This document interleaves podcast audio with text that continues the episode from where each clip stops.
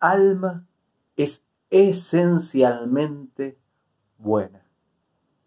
Nuestra alma sabe lo que es bueno hacer en cada uno de los momentos. Nuestra alma quiere hacer lo que Dios le envió a hacer y regresar a Dios. El que hagamos cosas que no están bien implica que tengamos en la mente ideas equivocadas que están tapando lo que el alma nos está diciendo. Porque si oímos a nuestra alma, no nos equivocamos.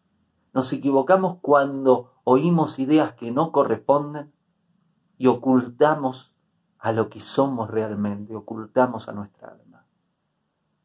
La esencia de cada ser humano es buena. Todos nos equivocamos, todos a veces tomamos ideas que no están bien. Algunos toman ideas que no están bien tanto que realmente castigan su vida. Y es lamentable.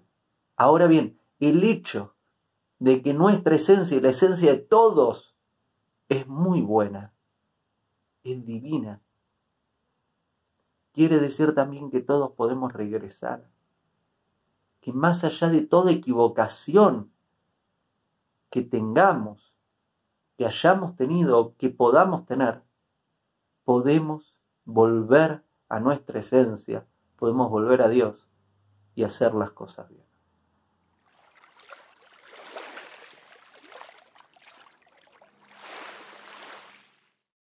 Hago esta rápida pausa comercial para agradecerte por oír mi podcast y pedirte que si te gusta lo recomiendes.